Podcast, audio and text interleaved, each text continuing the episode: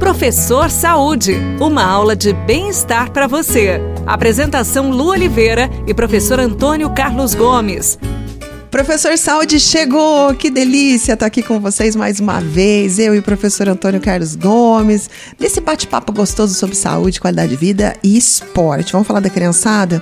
Alô, pai, mãe, tá na dúvida aí? Qual esporte colocar seu filho, sua filha, hein? Tá certo que a criançada escolhe, escolhe aquilo que quer, né, professor?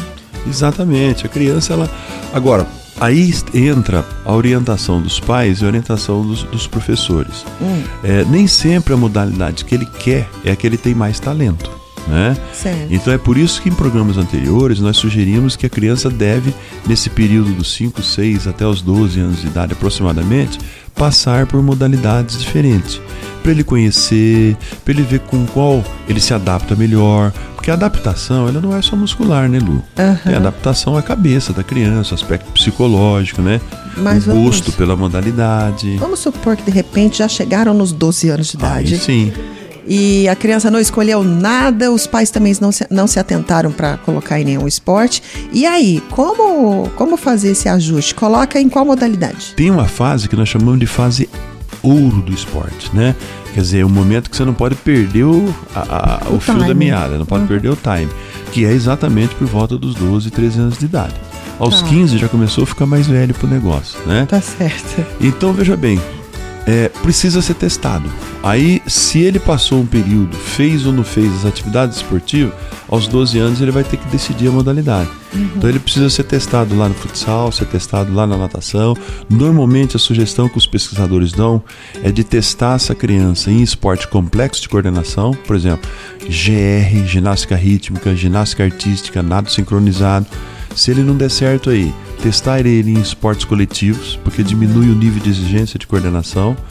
Né? Aí tem que ver como é que ele contextualiza esse negócio da coletividade uhum. e tal. Tem criança que não quer, tem criança que é individualista e pronto. Tá então ela certo. já está te dando uma dica que ela vai para esporte individual, uhum. né? Como a natação, um atletismo, uma luta. Uhum. Né? Então é testar a criança pelo menos em uma modalidade por grupos de modalidades. Né? Uhum. Por exemplo, esporte de resistência de longa duração é o que menos as crianças querem fazer inicialmente. Então, se, se o filho sinalizou, quero fazer um esporte, e o pai está na dúvida, coloca um pouquinho em cada modalidade e vê. E aí vai ver onde é que ele se adapta melhor, onde é que ele tem uma aptidão motora melhor. Isso o professor uhum. de educação física, o treinador, vai ajudar a decidir. E o game entra?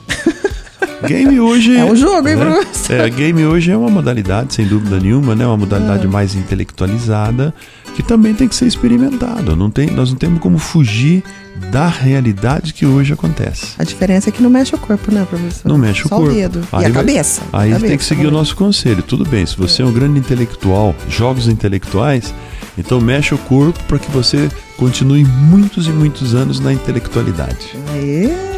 merece palma. Esse, essa finalização aqui ó, não merece mais nada depois disso, só um tchau. então a gente se encontra no próximo programa, tá bom, pessoal? Beijo no coração, fica com Deus e tudo que fizer, faça com amor. Tchau. Você ouviu Professor Saúde. Apresentação Lu Oliveira e professor Antônio Carlos Gomes. Daqui a pouco no Rádio Notícias, pele de tilápia é usada para tratar vítimas de queimaduras em Hospital do Rio.